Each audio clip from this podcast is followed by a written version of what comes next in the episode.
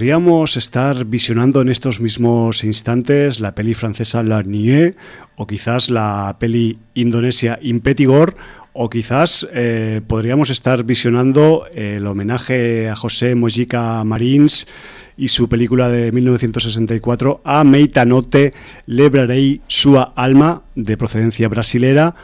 Quizás estaríamos visionando también podría ser Immortal o, ¿por qué no?, El coleccionista de cadáveres, peli de Santos Alcocer y que en estos momentos también como los títulos anteriores, se está proyectando en una de las diferentes salas de proyecciones de la edición 2020 del Festival de Siches. Pero no, estamos aquí, estamos en Contrabanda FM, estamos en directo, estamos al comienzo de una nueva edición de sinaudiencia.com desde el 91.4 del dial de Barcelona y dándole salida a una entrega de Sin Audiencia llamada un número un tanto particular, 919. Muy buenas tardes, Jordi. Sí, mm, podemos decir buenas tardes con la que está cayendo ahí fuera.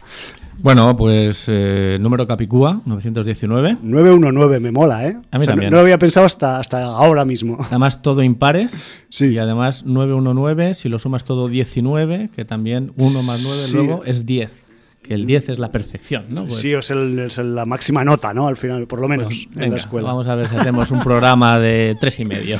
bueno, pues que sepáis que todo eso que os acabo, todo ese rollo que os acabo de soltar, pues son los, las películas que hay en marcha en estos momentos en los que ahora estamos haciendo en directo el, el programa en contrabanda y que, pues en la localidad de Siches, después de unos cuantos días ya de festival, pues la maquinaria y las proyecciones siguen adelante y también os tenía que comentar pues que al hilo de esos títulos que hoy pues presumiblemente comentaremos de Sitches, pues que la música que estábamos escuchando en el comienzo de esta entrega de Sin Audiencia, si no la tenías localizada, pues pertenece a la película, al último largometraje del canadiense Brandon Cronenberg y el autor de su score, de, su, de ese score que es un poco también pues tuerceculista, como es la película en sí misma, pues no es otro que el señor Jim Williams, que por ejemplo pues ya lo conocemos por eh, los scores, por ejemplo, de la película mm, Raw, que hace unas cuantas temporadas festivaleras pues causó eh, también sensación. Y esperemos que pues eh, este año pues también otra de sus obras, esta vez con Brandon Cronenberg, con, ese Possessor Uncut, pues eh, quizás también que cause alguna que otra controversia. Quizás hablaremos de ello en el programa, pero mm, tenemos que un poco también empezar con nuestros rituales y con nuestras secciones y comentarios de forma ordenada como hacemos habitualmente. ¿No es así, Jordi? Pues eso vamos a intentar.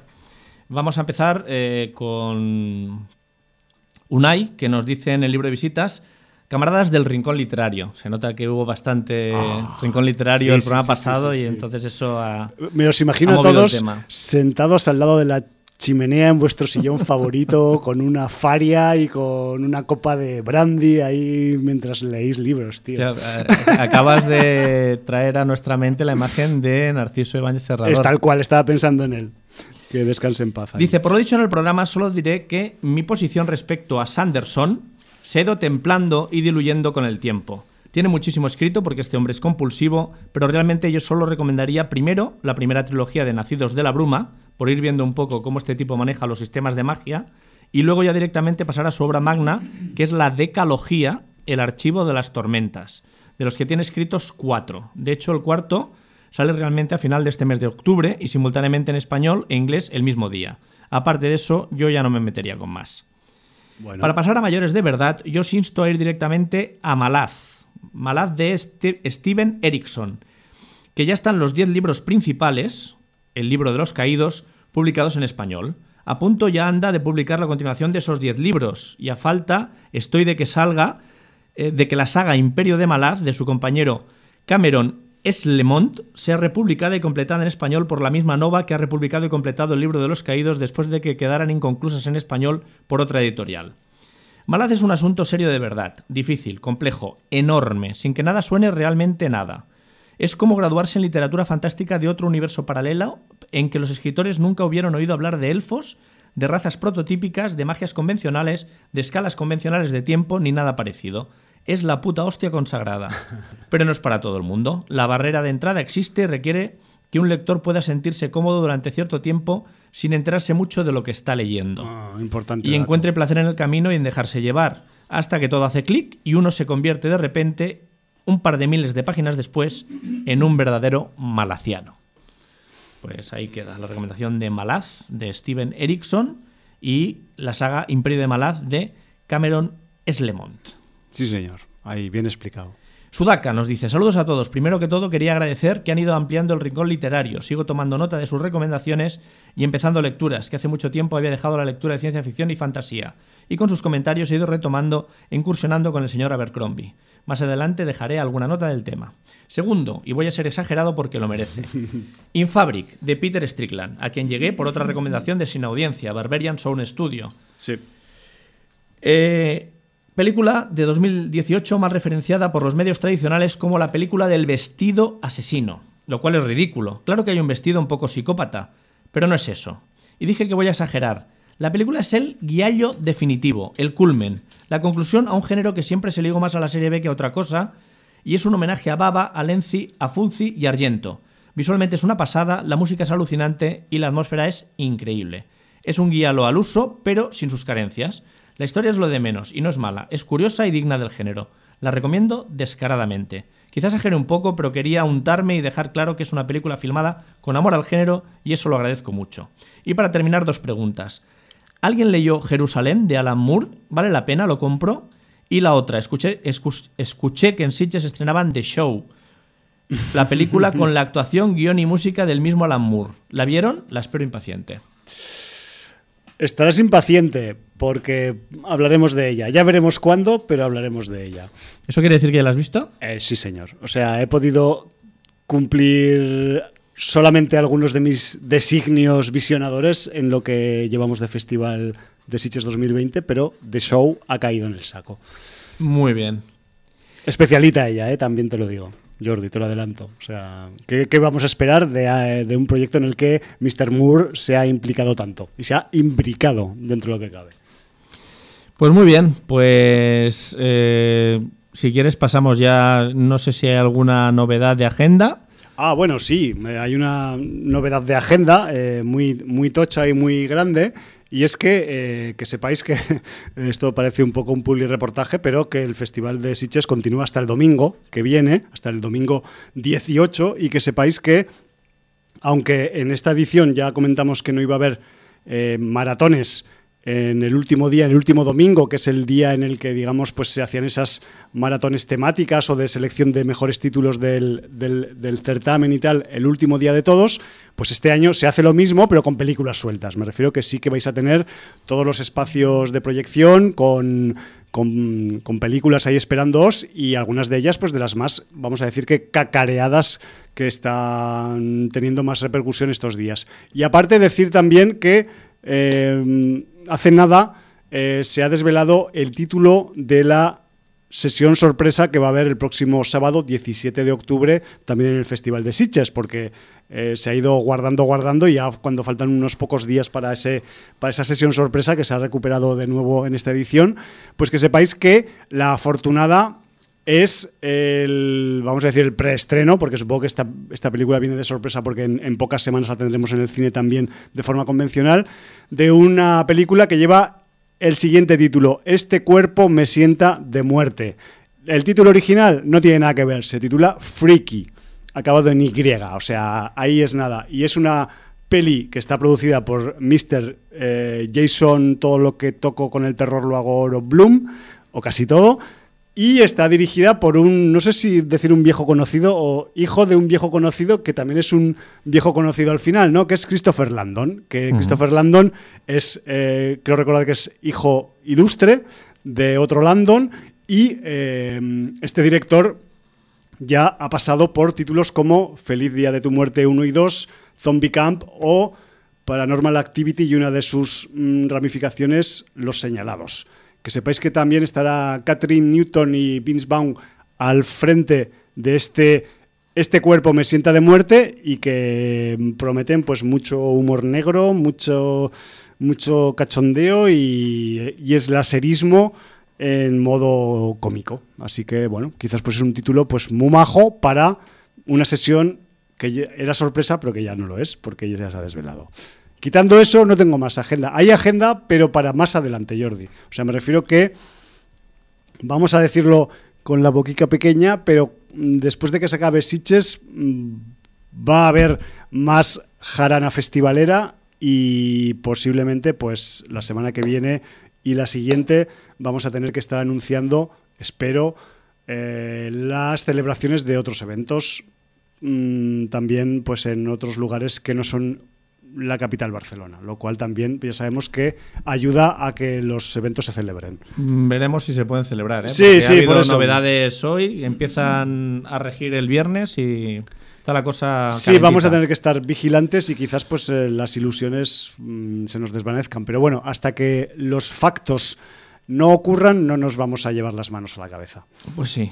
Eh, bueno, pues eh, como tenemos mucho visto y hay que hablar de muchas cosas, pues si quieres empezamos Y además- un poco con lo que ha dado de sí ya este, esta primera semana de, de Sitges, porque mm, el miércoles acabamos programa y nosotros vamos de miércoles a miércoles, Sí, empezó el jueves, pues es una semana ya prácticamente de, de visionados, ¿no? Sí, a efectos generales, eh, simplemente decir pues que mm, al menos en los visionados que, que he asistido yo, eh, pues mm, había una cuota de público bastante alta, o sea, me refiero que esas, esas sesiones que estaban ya, mm, digamos, con las entradas todas vendidas desde hacía días antes de empezar el festival, pues era algo cierto, no era, no era un farol por ningún lado. Y también decir que la asistencia, pues mm, evidentemente ha sido menor que en otras eh, ocasiones por la situación de este loco año 2020 que llevamos, pero que a efectos de cómputo de mm, llenado de salas, pues es que más gente, igual que habría una poquita más, pero me refiero que en la mayoría de, de- sesiones, pues la asistencia ha sido abundante y ya se lleva viendo desde hace otras ediciones, pero quizás este año al haber menos gente, yo me he dado cuenta de más de, esto que voy a decir ahora, Jordi, y es que me congratulo con que haya una buena parte del público, no voy a decir que sea la mitad, quizás mm, dos quintas partes o así de público que es mm, relativamente bastante joven. Lo cual también a mí me hace pues pensar que, que va a haber continuismo con el cine de género, al menos con este festival. Otros festivales no sé si son tan afortunados en cuanto a, digamos, mezclas generacionales, que de eso también hemos hablado aquí alguna que otra vez. Pero quizás pues este año, pues porque los jóvenes son más alocados y tienen menos miedo a las cosas y van más a los festivales que los viejos, pues parece que se nota un poco más el aumento. O eso también mm, tiene que ver un poco, Jordi, con que ahí tenemos varias escuelas audiovisuales en Barcelona y alrededores y quizás pues también pues la la gente, los chicos y las chicas que estudian en este campo, pues también pues son asiduos asistentes a, festivales y entre ellos, pues evidentemente, el, Festival de Sitges.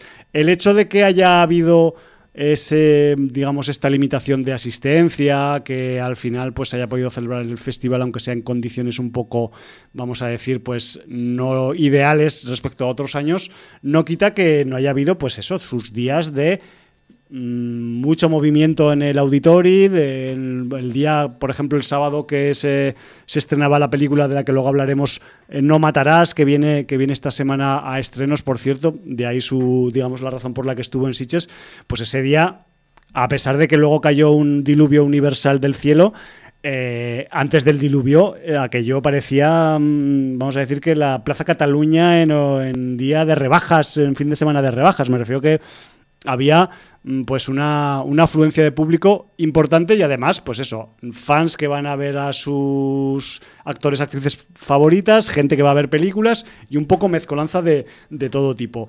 Eh, también he de decir que, ya desde mi punto de vista más, más personal, pues que al día de hoy, que estamos un poco pues eh, la mitad más uno del Ecuador de, de la edición, yo he visto en torno a unos 15, 16 títulos y he de decir que aunque hay un nivel medio bastante interesante de la mayoría de, cosas a las que he podido asistir yo, pues realmente ha habido solo tres o cuatro que me han robado el corazón, también te lo voy a decir así, ¿eh, Jordi? Me refiero que tampoco quiero hacer aquí un poco a ser abogado del diablo, pero claro, entre otras, pues esa, esa película con la que hemos empezado, con cuya música hemos empezado, que era Possessor, y que pues es una de las que destacaría por encima eh, además sobremanera de, bastantes de los títulos que, he podido ver. Algunas sorpresitas, filmografías eh, esquinadas que me han proporcionado mucho placer visual, como los proyectos que han venido, por ejemplo, de Hungría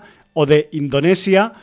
Em, también he de decir que pues, he encontrado este año algunos títulos más de terror que en otras ocasiones, quizás en la, en la, en la programación final de, este Sitches pues hay un poco más de peso, o así lo intuyo yo, de títulos con, con componente terrorífico que no al respecto de, otros años, pero claro, eso en un baremo de ciento y pico títulos, pues quizás responde más casi a mi, a mi experiencia personal de los títulos que he visto que no quizás para decirlo en, a, a, escala global del, del festival. También hay que decir que este año, eh, repito, el sábado cayó un diluvio universal que provocó algunos daños en la vía ferroviaria de cercanías que va hasta Siches y hemos estado eh, la mayoría de público, sobre todo el público que va con la hora justa a las proyecciones, pues sufriendo retrasos evidentemente técnicos, con, motivación,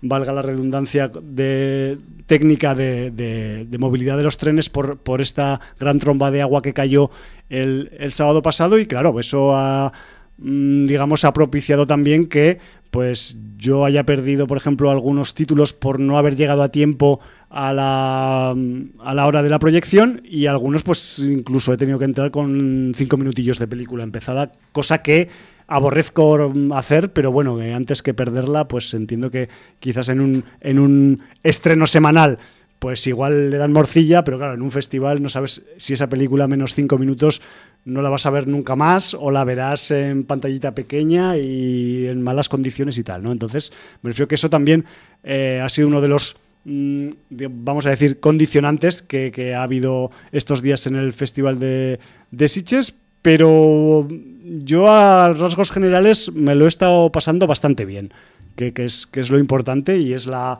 un poco pues la, razón principal por la que pues yo al menos asisto al, festival, que es pasarlo bien, ver, género, ver, cómo andan los rusos, los húngaros, los indonesios, los franceses, los cualquiera que, haga una propuesta de, género y, y, en eso en Siches pues andamos pues bastante sobraditos. Así, a efectos generales, pues esto es lo que, lo que os puedo comentar un poco. Quedan, quedan bastantes títulos, bastante material del jueves al sábado, incluso las repeticiones de los domingos, con esos también, esos homenajes que van a ir sobre todo el, último fin de semana de las películas míticas que cumplen años como Flash Gordon, El Imperio Contraataca y El Hombre Elefante, entre otras, que van a pasar por, por la pantalla del auditorio este próximo fin de semana y que, bueno, no sé si todavía quedan localidades, pero en caso de que queden, yo de vosotros mm, me iría corriendo por ellas. Pero bueno, aparte de eso, pues si queréis un poco más de información de la actualidad, de lo que queda por ver en el festival de aquí al día 18, pues sitchesfilmfestival.com y ahí pues tenéis un poco toda la información práctica y, y del, del, material que queda por, por visionar.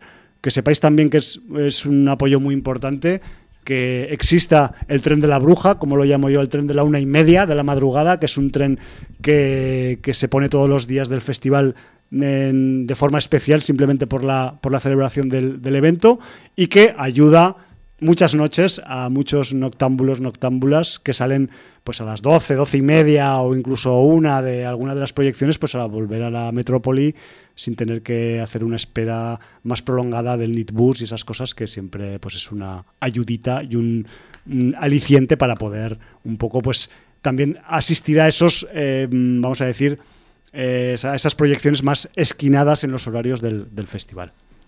Que por cierto, no, sé si había estado en otras ediciones, pero me ha llegado que esta edición también había un autobús gratuito para el que él tuviera el abono de, del centro de Siches al Auditori. ¿Puede ser? Eh, no lo sé, o sea, lo que sí que hay de siempre, que es que yo también lo he usado alguno de estos días que he llegado pues con la guindilla, con la con el horario retrasado por la Renfe y tal, sí que hay un, un bus urbano que es el creo que es el 3, el, el N3 o L3 o el 3 a secas, dentro de los que hay urbanos en la localidad de Sitges que van de la plaza de la estación al auditorio. Ujú. Pero este no sé, yo este lo pago con el ticket normal de corriente de ticket de autobús. Vale, vale. que- no sé si hay, se han puesto aparte de ese uno especial. Yo en el en no, ese no, a caso, lo mejor es el mismo, pero que sale gratuito para la gente que tenga algún abono o alguna cosa. Bueno, no sé. bueno, yo lo he- yo llevo el cacharro colgando, pero he pagado todas las veces, no lo sé. Que, que- Vale. que igual sí que se, sí que existe, pero yo no me he dado cuenta. Eh, bueno, mm, pues vamos a meternos ya en harina con, con cosas de Sitges, que no Sí. sé si las quieres decir en orden cronológico. Bueno, yo iría o- con el estreno primero, Por eso digo, porque ya sí, que hablamos de la inaugural fue Malnacidos, ¿no? sí, Ya que te la tuvieron secuestrada semana y media Hemos, hemos desde estado- que la viste. la he tenido como 10 días metida en mi cabeza, dando vueltas y rebotando entre los espacios libres dentro de mi cráneo. Pero antes de ir con tantos Sitges, te quería hacer una pregunta. Sí, dímelo. Mm, supongo que eres consciente de que esta semana se nos ha acabado The Voice. sí, soy consciente, pero a mí no se me ha acabado Vale, todavía. eso es lo que quería saber. A ti todavía no se te ha acabado porque Sitges te ha tenido absolutamente... Jordi, es todo muy, Copado. muy complicado. Si vieras mi agenda y mi lista de visionados, eh, no sé, o sea, yo no sé cómo todavía tengo las paredes del cerebro en su sitio y no, y no han, se han desplazado hacia el exterior. Pero bueno. Ya no sabes lo que hace el Patriota en el último capítulo. Bueno, vi lo que hacía en esa ensoñación que tenía en el capítulo, ¿cuál era? ¿El 6? ¿Puede no, ser? no, no, pero no tiene nada que ver. No tiene nada que ver, pues mejor, porque eso ya me lo estaba oliendo. Bueno, en cualquier caso, eh, será si otro día que hablaremos Si ha de- acabado The de Boys, temporada de The Voice.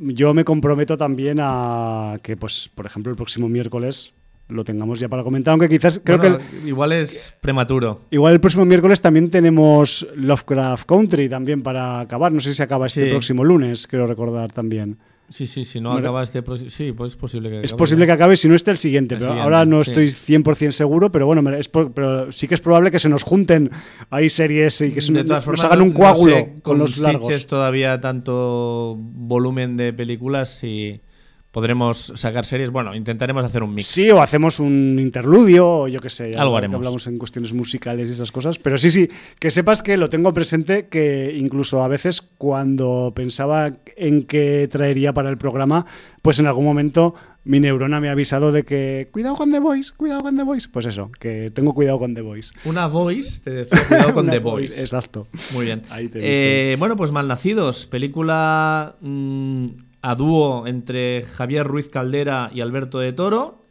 con guion de Jaime Marqués y Cristian Conti, basado en una novela de Manuel Martín Ferreras. Sí, señor. Y bueno, mm, ¿qué, qué nos puedes decir de esta Malnacidos con Z?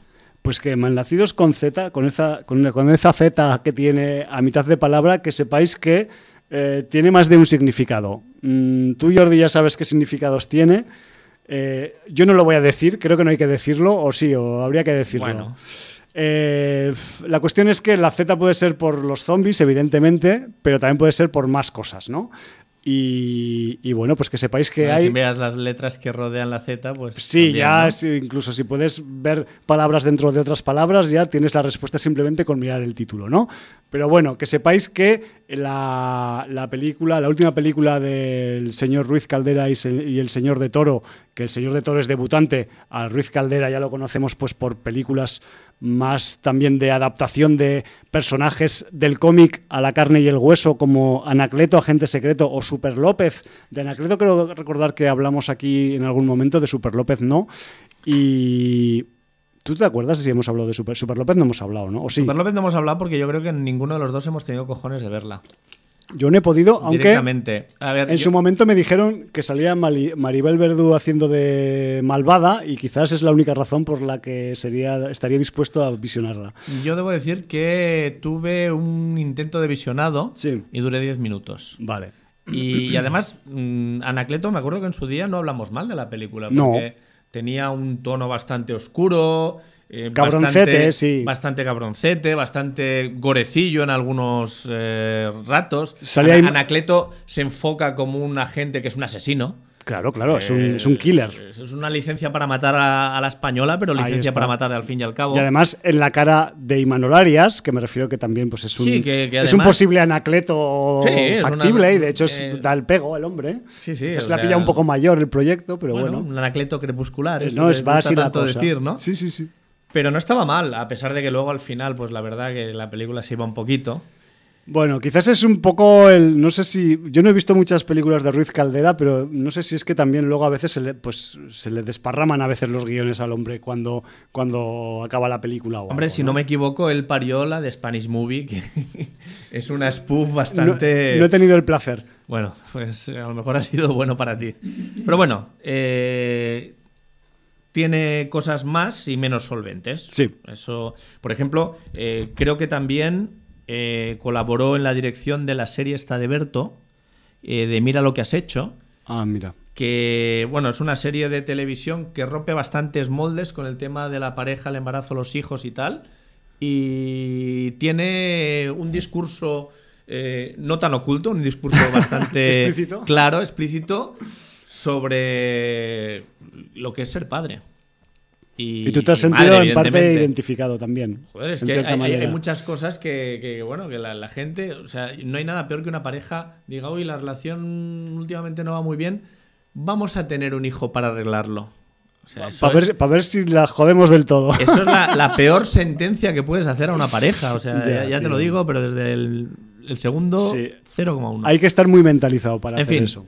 eh, pues venga, no, no andemos con más preámbulos y, Sí. y escapando un poco del registro de comedia, que es lo que ha cultivado casi siempre eh, Ruiz Caldera, aunque no sé si habrá partes de comedia en Malnacidos. Bueno, eh, la verdad es que, mira, Malnacidos lo primero que es, como tú muy bien has dicho, es una adaptación de una novela, pero es una adaptación muy libre. Yo no he leído la novela Noche de Difuntos del 38, que es la, la novela en la que está basado mucho del, de, mucha de la situación que, que- que- que- plantea Malnacidos, pero mm, la gente que ha leído la novela mm, dice que hay bastante cosecha propia por parte del equipo de la película y que vamos a decir que han tomado como base la, el, el momento o la situación en la que ocurre la acción, pero que la película se va por unos derroteros bastante diferentes al libro. ¿Qué derroteros son esos? Sin haber leído el libro, pues son los derroteros, Jordi, y me temo que Javier Ruiz Caldera no se puede desprender de su de su pátina cómica que tiene el hombre encima, porque eso yo creo que lo llevará encima, y Malnacidos es un cóctel, a efectos, efectos digamos, de, de género o de, o de concepto, y aparte de ser una peli de guerra, una peli histórica, una peli de zombies, una peli de supervivencia, una peli de una especie de misión imposible militar que podría empalmar pues con las pelis de, de misiones suicidas tipo 12 del patíbulo, por ejemplo, pero también es una peli de acción con mucho humor. También es muy comiquera. Me refiero que a, esos niveles, o sea, a niveles de, digamos, de definición malnacidos, es una amalgama de muchas cosas y una de ellas es el libro Noche de Difuntos del 38. Me refiero que eso que os quede bien claro, porque pues, sobre todo quienes hayan leído el libro, porque quizás no una encontrarán literal ni mucho menos. se encontrarán quizás algo bastante diferente, ¿vale? Y, y hay una de las sutiles diferencias que tiene, que esa- de esas sí que me he enterado yo por ahí eh, investigando, y es el significado de la Z. Que sepáis que ese, ese guiño que os acabo de hacer hace un rato sobre el doble significado de la Z, no solo de zombie, que sepáis que es un añadido que tiene solamente la película. Me refiero que, que haya injerencias, eh, vamos a decir, exteriores al conflicto de la guerra civil en la historia de Malnacidos tiene que ver más con el guion de la película y no con el, con el libro. Que quede aclarado el, el asunto, ¿no? Y la verdad es que, Jordi, pues la verdad, yo qué sé, yo me congratulo primero por el gesto de que, pues por fin, alguien se haya decidido a narrar ese episodio zombie que ocurrió en el año 1938 del siglo XX durante la conocida como Guerra Civil Española, que es una forma de llamar a ese conflicto, vamos a decir, eh, militar heredado de un fallido golpe de Estado en el año 36 del siglo XX aquí en, en España y que nos ha estado un poco, pues eso, marcando históricamente desde aquel momento. Me refiero que la España que conocemos en 2020 sigue siendo hija de aquel conflicto, de aquella situación, Y, joder, pues yo me alegro de que también, pues como han hecho otros directores anteriormente, pues eh, Ruiz Caldera y De Toro hayan decidido un poco, eh, vamos a decir, desdramatizar y meterle un poco de cachondeo, humor y acción y sacarle un poco de partido de entretenimiento a ese episodio histórico. Me refiero que a ese nivel, eh, Malnacidos tiene todos mis bienes a nivel, digamos, de de planteamiento, pues vamos a decir, de la situación eh, bélica, pero sin, sin haber un posicionamiento ni político, ni, ni de segundas lecturas subjetivas, ni nada de eso, sino que simplemente pues es, es una, vamos a decir, una lectura un poco pulp de un episodio histórico bélico con todo lo pulp que puede ser que haya zombies en la guerra civil. Me refiero, ese es el, ese es el nivel un poco, ¿no? que, quizás es, la diferencia con, el libro del que viene la, idea eh, original.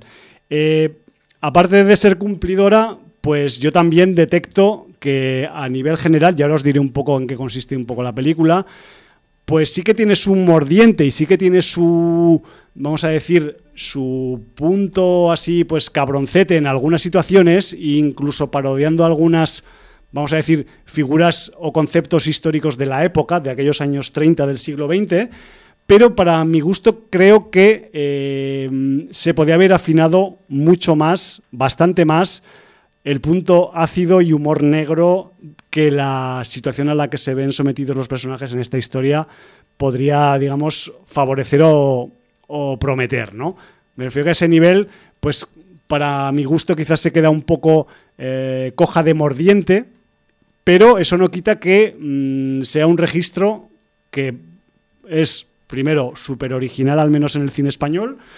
Segundo, es eh, casi pues eh, flipante que pues la división de cine de Telecinco, canal de televisión por todos conocido en este país, se meta en un fregado como este, lo cual pues da también eh, que pensar en qué, qué tipo de orientación va a llevar el producto. Me refiero a que ellos no se van a meter en un producto sesudo, serio, que tenga el terror por bandera, sino que va a haber siempre pues... Eh, puede haber algo de humor, puede haber algo de terror, puede haber algo de acción, pero siempre vamos a decir que Malnacidos no deja de ser un producto para estrenar en los cines comerciales. Me refiero a que a ese nivel no esperéis que es una peli, es festivalera, pero podría serlo más. Me refiero a, efectos del concepto de peli festivalera que manejamos en Sin Audiencia. Me refiero que pelis que son pues mm, despiporre, que son desenfreno absoluto y ese tipo de cosas que, nos gusta ver en los festivales y que Malnacidos tiene de eso, pero digamos que una dosis así justita para que no te empaches mucho, ¿no? o para que el público medio pues no se acabe de, empachar con, con ella. En, el argumento de, la película, pues lo que, lo que tenemos es pues a una especie de, vamos a decir, creo que es un, capitán, un capitán del, bando de los golpistas, del bando nacional, que es eh, Han Lozano y que es, pues es un tipo que es un poco a pesar del bando en el que está, pues es un tipo que no se lleva bien con sus superiores y ha ido encadenando expedientes y calabozos y, amonestaciones, incluso eh, candidaturas a consejo de guerra y tal, por lo que es un, es un soldado, digamos, poco disciplinado, por decirlo de alguna forma, y para purgar sus, sus pecados militares, pues lo mandan a hacer una misión. Y en esa misión, pues lo primero de todo, acabará fracasando estrepitosamente y de, y de paso pues acabará conociendo a un comando de combatientes republicanos que primero lo querrán matar y luego pues tendrá que convencerlos de que eh, en el sitio donde están pugnando militarmente los dos bandos, pues resulta que hay un peligro más importante que la pura pugna militar, que son esos eh, muertos que se acaban levantando de sus lugares y que eh, amenazan con eh, convertir, pues eso, no la guerra en un baño de sangre, sino en un, en una, en un apocalipsis zombie que podría extenderse al resto del país y del planeta, ¿no? Como pasa en cualquier tipo de, episodio zombie localista, ¿no?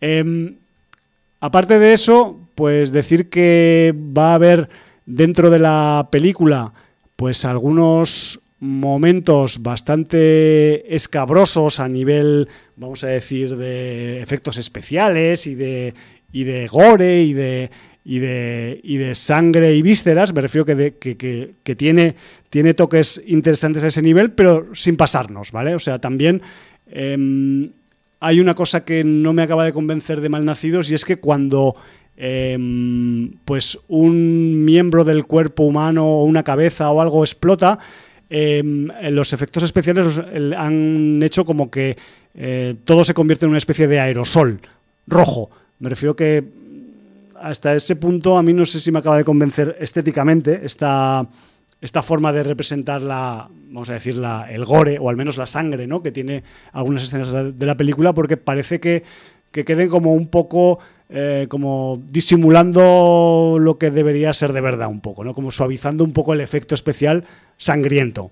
Como si fuera un, una especie de, de, escena de videojuego, cuando en un videojuego le revientas la cabeza Sí, a un zombie, sale que- un salpicón y que, fuera, ¿no? que no sé si hasta ese punto es una cuestión meramente técnica o hay una intencionalidad para que no sea demasiado violento visualmente. Ujú. Ahí ya me lo tendrían que decir los directores qué es lo que estaban valorando ahí. Pero bueno, que eso no quita que tengamos escenas eh, impactantes, tengamos una, sobre todo eso sí que está, yo no soy, no estoy muy puesto en la, en la cuestión estética y en la cuestión un poco pues de, de inmersión en el año 1938, pero para mi gusto la película está bien eh, armada a nivel pues de vestuario, de caracterización de los personajes, de los vehículos que se usan. Me refiero que ese nivel pues da, da bastante el pego y es curioso porque además eh, la película ha estado mm, al menos en gran parte de su metraje, rodada en lugares de Cataluña y que no están demasiado lejos de Barcelona. Me refiero que ese nivel que tenemos por ahí, pues la, no sé si las minas de Cardona, tenemos eh, la Sierra de Colserola, no sé si Serdañola del Vallés también. Me refiero que no, son sitios que, que dices, hostia, vale, han rodado mucho en monte, mucho en monte mediterráneo, mucho pinar, muchas, muchas vaguadas y así. O sea, me refiero que la película transcurre más eh, en lugares, digamos, de, este, de escenarios naturales que no en, que no en decorados o en interiores, aunque tienen algunos. Y, joder, que, que, pues, que te suena todo mucho en las, en las imágenes. Dices, hostia, esto no sé qué es exactamente, pero claro, podría ser cualquier sitio de Barcelona, pero podría ser cualquier sitio de Alicante también. Me refiero que es paisaje mediterráneo y, y punto, ¿no? Y luego, pues, eh, destacar también un poco la. Porque yo ahí no sé si vamos a entrar en conflicto con, con otras opiniones o no, pero para mi gusto, el, la definición, la caracterización de los personajes en formato de actor y actriz, creo que está bastante bien conseguida. Los personajes hay que decir que son muy arquetípicos, que son como muy, vamos a decir, pues mm, si tú tuvieras que decir seis mm, perfiles conceptuales de combatientes de la guerra civil, pues quizás la mayoría te saldrían en la película representados, ¿vale? La cuestión es que también ese arquetipismo que hay en la película al respecto de la definición de personajes ayuda también a, primero, a vehiculizar mucho más rápido la situación de cada escena, porque ya sabes de qué, de qué palo va cada uno de los personajes sin que te hayan contado demasiado. Y la otra es que también eso ayuda a darle un toque como más, o eso me parece a mí, comiquero.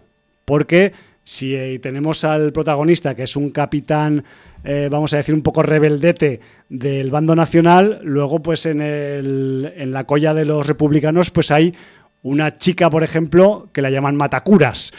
Dices, bueno, pues es, mm, es- es arquetípico, es como, bueno, pues personajes como muy, muy trazados de forma simple, pero con un trazo muy, muy gordo para que se note bien, ¿no? Me refiero que a ese nivel, pues tenemos eh, pues un reparto en el que, aparte del, vamos a decir, de, a ver si lo digo, del, señor eh, Mickey Sparvé, que es el, que es el vamos, el, que inicia un poco la trama, ¿no? Con el capitán eh, que, que- que- acaba siendo un poco pues amonestado al principio de la película y que, y que con él empieza la trama. Pero luego también tenemos también a, a Aura Garrido, por ejemplo, que es la.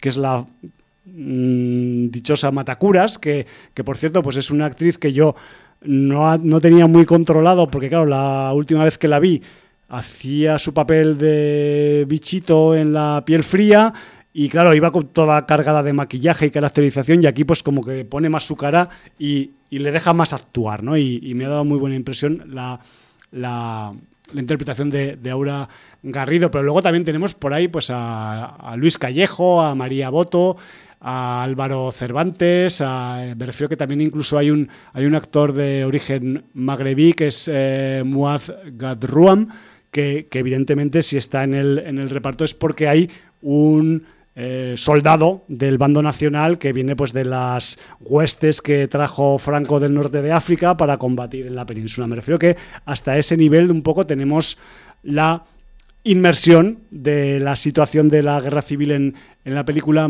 Mal Nacidos y que, joder, que la verdad es que para mí, a pesar de su halo de, vamos a decir, de peli un poco para todos los públicos, de peli generalista, a pesar de que tenga zombies, pues que me parece, al menos en el registro del género español, pues un, un avance, aunque sea cortico, aunque sea un poco comercial, pero que, que es un paso y que quizás, pues, después de, de, esta aventura se acaba saliendo bien comercialmente, pues quizás vamos a tener más episodios históricos Spanish Style eh, repasados o revividos con, en clave zombie, por qué no decirlo, ¿no? Me refiero que tenemos, pues como cualquier país, una historia muy larga y muy rica y con muchos conflictos y con muchas historias y que no solo la guerra civil pues te puede plantear una situación de zombificación, ¿no? Me refiero que a mí se me ocurren un par de situaciones diferentes en otras épocas que podrían ser tranquilamente tan tan jugosas argumentalmente o guionísticamente como ha sido Malnacidos. En principio la película eh, va a tardar en, estrenarse si no le cambian la fecha antes, porque creo que ya le han cambiado la fecha como tres o cuatro veces. Eh, va para principios del año 2021, que ya queda poco, que parece mentira, pero se nos va a acabar el loco año 2020 en breve, si no acaba él antes con nosotros, y que Malnacidos, pues a no ser que le cambien otra vez la fecha, pues caerá, pues eso, enero, febrero de, del año que viene en estreno comercial. Y creo que con esto ya he dicho unas cuantas cosas de Malnacidos. La verdad es que en, a, a, efectos generales, una grata sorpresa. Otra cosa es si entramos ya pues con detallitos, pues evidentemente pues ahí hay cosas que, que se pueden mejorar, por supuesto. Pero, pero no está de más que exista esta película. Muy bien. Pues ahí queda dicho, sí. Possessor. Ay, Possessor. Possessor viene ahora. Viene ahora. Malnacidos. Malnacidos. Y, y, yo ya, mira, pues tenía en la cabeza Possessor, que es con la que vamos a, a seguir, porque además, ¿por qué tenía en la cabeza Possessor? Porque, porque, se te ha metido. Sí. No lo vas a poder sacar, tío. No, porque eh, es el segundo largometraje de Brandon Cronenberg, si no sí, me señor. equivoco, eh, dirigido y guionizado por él. Uh -huh. El primero fue Antiviral. Sí, señor. Y, y, además es que es muy curioso porque Antiviral la reseñamos en el programa 504 de Sin Audiencia. Me temo. Un 11 de octubre de 2012. Hoy estamos a 14 de octubre de 2020. O sea, prácticamente ocho años. Hace ocho años. Y era porque se. se... Y 400 programas. Sí. Nah, 400 no es nada. Vino al Festival de Sitges de sí, 2012, señor. que además me parece, si no me equivoco, que competía con una película de su padre. Porque estrenó Cosmópolis. Posiblemente coincidieran, eh, sí. Posiblemente. Papá Cronenberg y Antiviral. Eh, Cronenberg Baby. Sí. y, y, y, bueno, pues eh, como curiosidad, ya sabéis, si queréis saber algo de Antiviral, lo tenéis en ese sin audiencia número 504. ¿eh? Ya, sí, joder, o sea, macho. El, el, 500 cae hace 8 años. ¿eh? 504, cojones. 919, a mí me va a explotar la cabeza. sí. Te va a explotar la cabeza porque sí, está claro que, que, que Brandon Cronenberg tiene influencia de su padre. Mucho. Y. salvando o enfrentando la paranormalidad sí. o los poderes con la ciencia, uh -huh.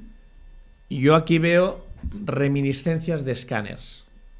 Entre otras. Entre otras. Entre sí, otras porque hay influencia para mí también de la literatura de Philip K. Dick, o sea, cualquier mucha, cosa. Mucha, eh, de ciencia ficción con. Retorcidica. Sí, y con paranoia, pues sí, tiene una gran influencia de Philip K. Dick.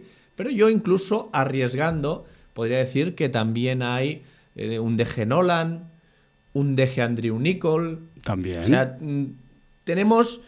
Y todo con una factura bastante personal de Brandon que... Es muy personal este tipo. Que a, pesar de, a pesar de ser hijo de quién es. Sí, no, pero que a pesar de solo tener dos películas, pues es un tipo que ya en esta segunda película ya tiene un pozo de sello personal. Sí.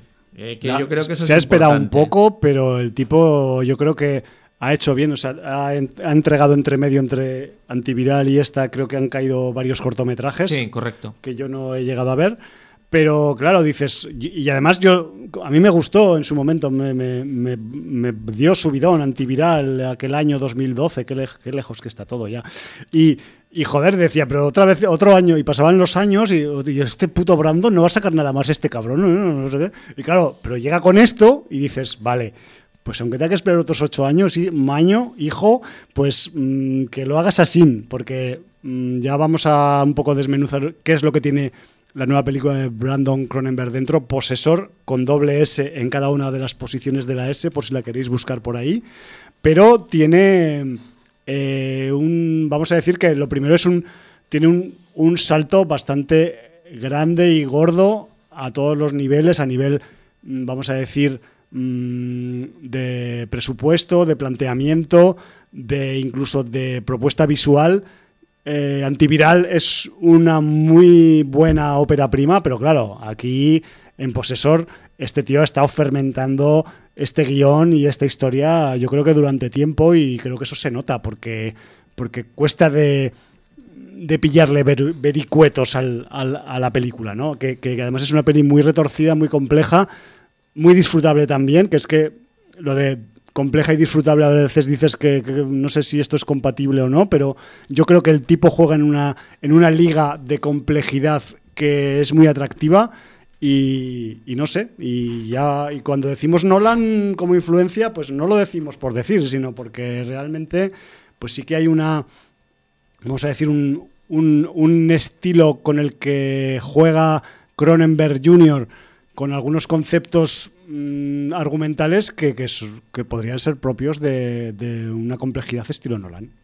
Sí, de, de hecho, eh, bueno, es lo que tiene no ser americano, sino ser canadiense, ¿no? Por favor. Eh, ve- vemos un montón de directores canadienses o, o ingleses o irlandeses, ¿no? Sí, sí, sí. De Gran Bretaña en general. Incluso algunos australianos. Incluso algunos australianos, sí señor, gracias por el apunte, que eh, les gusta dotar de cierta complejidad a sus tramas y de hecho eh, no les importa dejar al espectador con dudas cuando acaba la película. ¿Por qué no? Sencillamente le has acompañado al director en el viaje que te ha planificado y no to- todo tiene que quedar respondido o resuelto Sí, O atado. o atado. Entonces, eh, Brandon Cronenberg se mueve en esa línea. Sí. Eh, voy a comentar el, argu- el argumento de una manera bastante sucinta e intentando no dar muchas pistas. Porque Claro. es Tú- bueno entrar. Saber poco. eh, saber poco para entrar en la sorpresa, porque además tiene unos minutos iniciales muy potentes.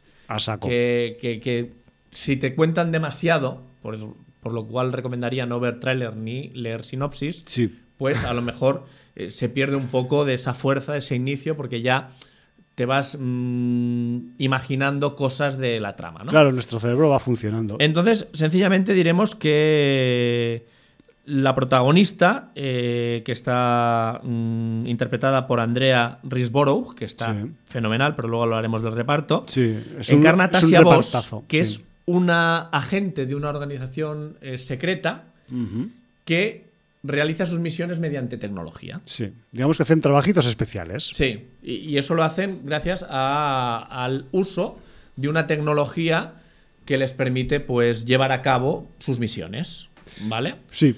Eh, no voy a dar más detalles de cómo, cómo interactúan o cómo efectúan o cómo utilizan esta tecnología para, para hacer sus encargos. Me encanta tu cripticidad. Entonces, a, a partir de este momento, lo que tenemos es un viaje Nunca acompañando a esta gente en sus misiones, viendo la repercusión que el uso de esta tecnología está teniendo en su vida personal, incluso en su manera de pensar Sí. y, y en sus sinapsis cerebrales y sus pensamientos Sus y- percepciones, sí. y sus percepciones y, y bueno, y veremos que eh, en la vida de un agente secreto, sea cual sea eh, el modus operandi que tenga, el, el modus operandi que tenga, eh, nada es miel sobre hojuelas, ni nada sale como a primera vista te lo venden, ¿no? Tus, Sí. tus superiores, que, que por cierto, eh, como superior inmediata tenemos a una Jennifer Jason Leigh, que Sí. también... Muy, muy en la sombra, que casi no se en le la ve la sombra, cara. pero bueno, sabemos que es un referente Sí, eh, icónico, total. una actriz que, que rara, rara vez está mal. O sea, yo mm, realmente las películas que le he visto es una, una actriz muy potente, con una personalidad que, que, a pesar de estar en la sombra, ya cuando sale en pantalla su presencia, Sí. pues la inunda, ¿no? Y, y que si no recuerdo mal, eh, Pa- Papá Cronenberg la dirigió en Existence.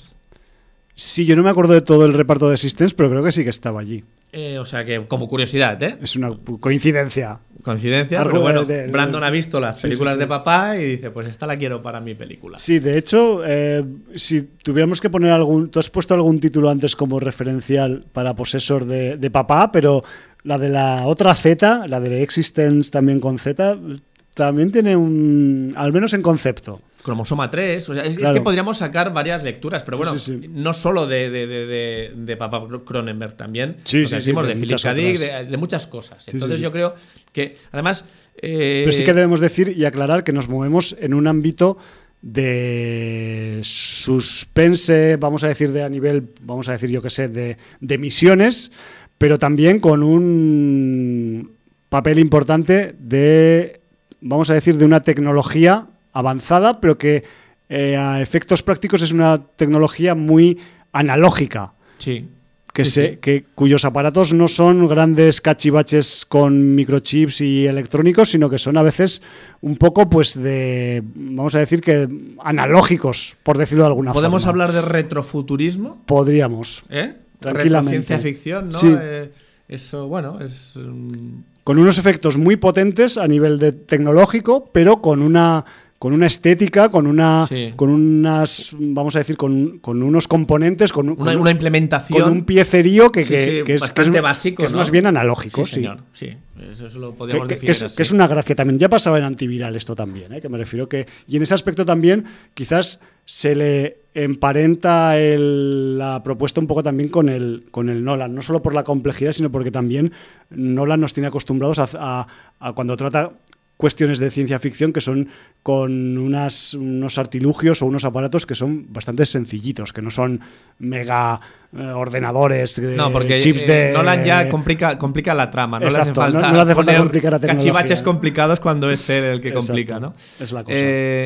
Y, y bueno, pues realmente, ¿qué tenemos? Es, es curioso porque es una película que en sí es una película bastante pausada, es una película eh, con un ritmo lento, con diálogos, con introspección, con un viaje acompañando a los personajes y, y viendo cómo se desarrolla eh, su, su camino y, Sí. y cómo lo perciben ellos, porque es algo que es muy trascendental para el propio personaje, al menos mientras lo vive. Todo y que al final te rompe un poco, ¿no? Porque toda esa trascendencia, Sí. eh, la, la escena que cierra la película, de alguna manera, ¡uf!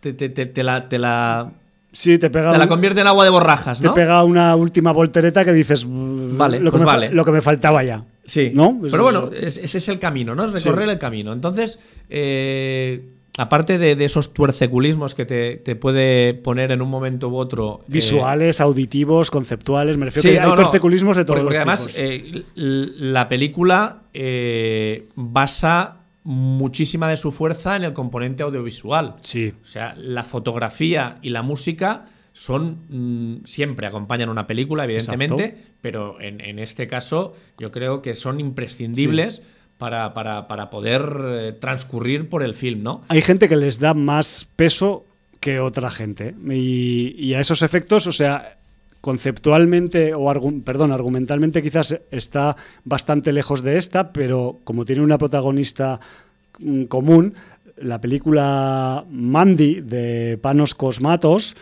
eh, vamos a decir que es un título de esos en los que también la potencia visual, la potencia del sonido es muy importante, aparte de que la historia sea muy loca. Aquí la historia es más cerebral, nunca mejor dicho, Pero también es muy importante el, el- el peso casi a efectos como en Mandy, ¿no? El, tanto del sonido como del, del impacto visual que produce en el espectador. Y Sí, eso, sí. eso las, las emparenta en cierta manera, aparte de tener una coprotagonista común. Y, y en todo este viaje pausado, cerebral, incluso a veces introspectivo, Sí. Te encuentras con tres rupturas brutales de violencia, de ultraviolencia. O sea, Sí, señor. recordemos lo que decían los drogos, ¿no? ¿Era? Sí, drugs en Drugs. inglés, sí. Eh, pues esas sesiones de ultraviolencia, pues aquí vais a tener ultraviolencia, gore, recreación en esa ultraviolencia. Digamos que Brandon es hijo de la naranja mecánica también. No escatimará en sangre, o sea, No. las escenas son realmente gores y incluso a un espectador eh, medio bajo le pueden llegar a molestar porque Sí, son- de violencia real. No, no son eh, el gore pues para divertir, como puede ser una, una, una comedia negra. Una... Sí. No, aquí lo Vamos que te en están serio. Claro, lo que te están vendiendo. Estamos es, intentando matar eh, gente. no solamente cómo matas a la gente, Sí. sino cómo está el tipo la tipa que está matando a la gente. Exacto. Porque claro, el análisis va más allá. Es decir, eh, eso que estás viendo lo está haciendo alguien. Madre mía, cómo no hay nadie al volante. ¿eh? ¿Cómo estamos? ¿Cómo No estamos en la azotea? Sí. Curiosamente no hay nadie al volante cuando sí hay alguien al volante. Cuando hay, pero bueno, hay bastante gente al volante. eh, eso borearíamos, bueno, borearíamos. Estoy, estoy hablando en, en catalán, Sí, cata- bueno, no-. No, no importa. Eh, Pero pues estaríamos bordeando el, el spoiler con Sí. el tema ese de si hay alguien o no al volante. Eh, bueno, pues en- entonces, en este sentido, la, la- la película, pues. eh, no deja indiferente al espectador. Habrá espectadores que entrarán más o menos Sí, en, la, eso en es- la premisa eso es cierto. que plantea Brandon Cronenberg. Yo, por ejemplo, creo que he entrado un poco menos que tú. yo me lo pasé pipa, tengo que decir que, no sé si lo he dicho antes, pero de, de todo lo que se ha trillado estos días en la primera parte del festival, me parece la propuesta más potente con diferencia. Eh, quizás eso esté implementado porque yo la pude ver en el auditorio y eso también creo que puede influenciar una mente influenciable como la mía con este tipo de películas. También ya sabéis que, que este tipo de propuestas pues también a mí pues me, me producen, me atraen, me producen cierta sensación de, de- de- atracción, ¿no? De, mm, pues ya no es algo, vamos, explicable, es como una inercia, es, un, es una cuestión física de atracción, ¿no? Y ya está.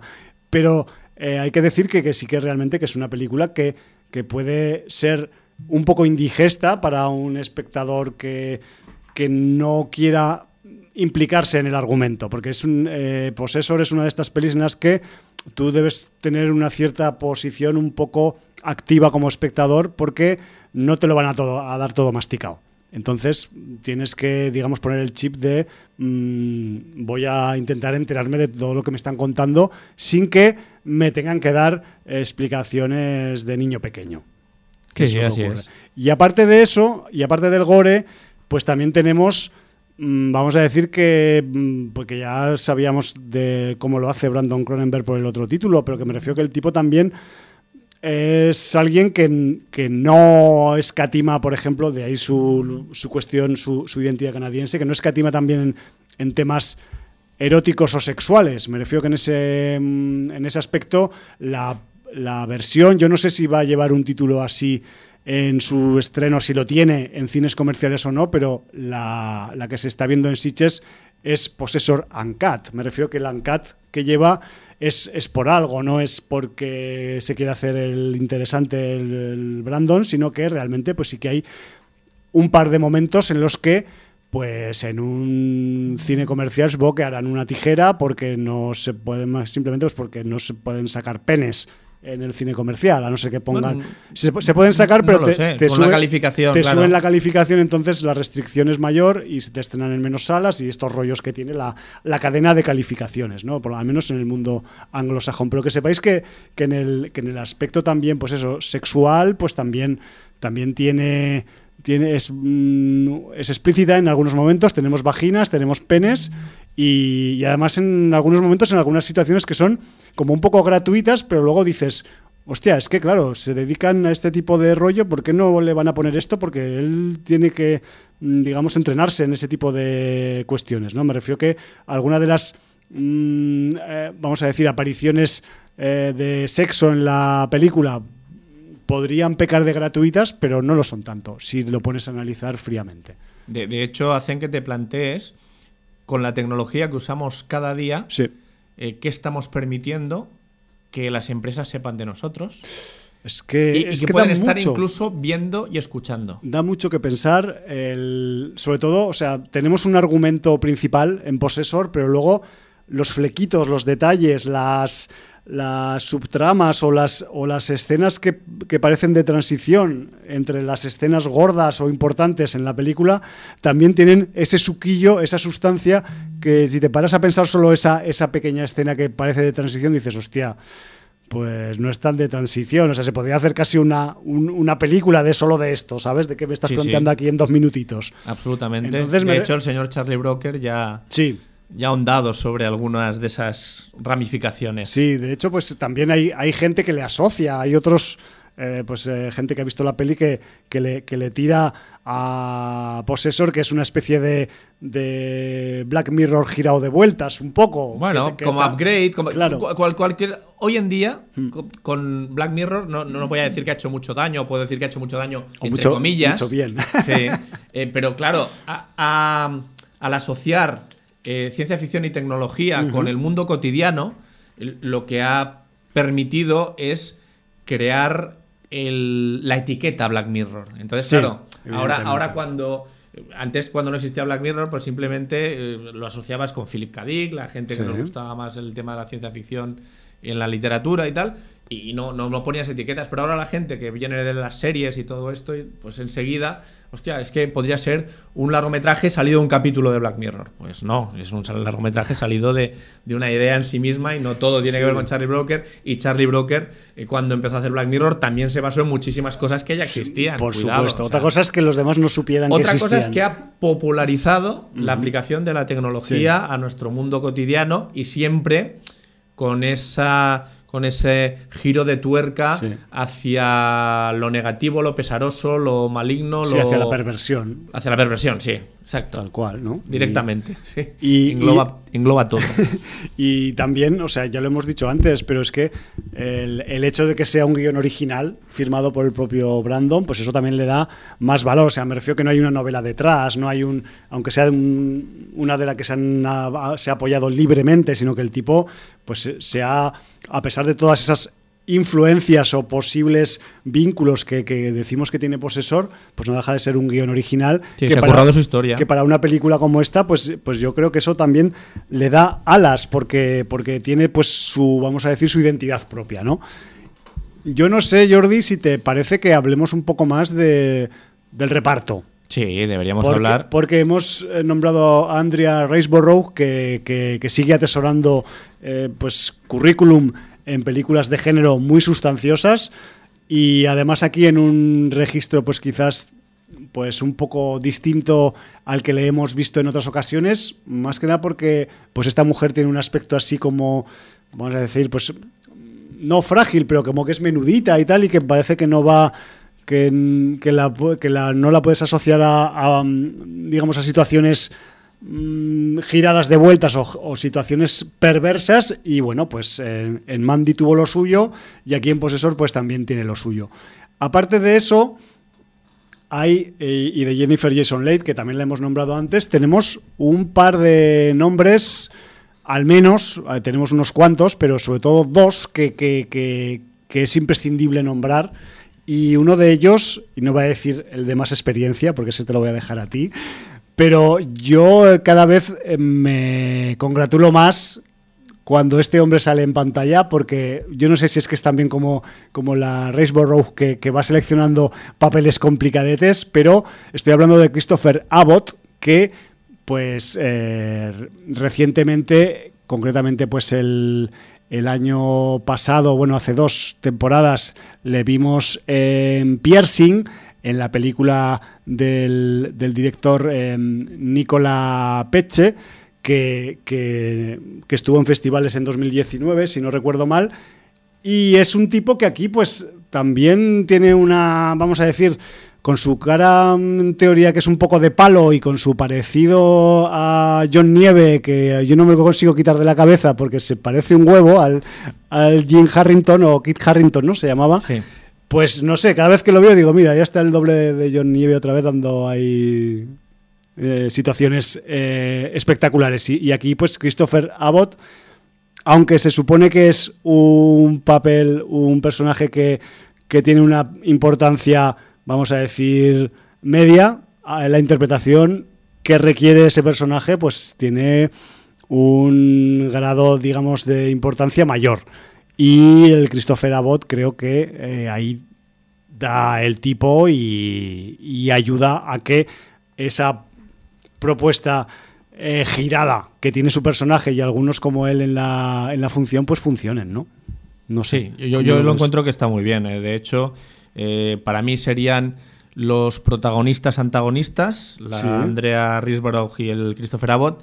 Y, y aunque Christopher Abbott cobra importancia más adelante en la función, eh, yo creo que, que están muy bien los dos y que son los que soportan eh, el peso interpretativo de la película. Eh, luego, igual que teníamos un papel femenino en la sombra como el de Sí. Jennifer Jason Leigh, tenemos un papel también masculino en la sombra, que es el, el señor Simbin. Sin Bean, que siempre es mm, Claro. bienvenido a cualquier producción. Siempre es este hombre. bienvenido, pero ¿qué tenemos con Simbin?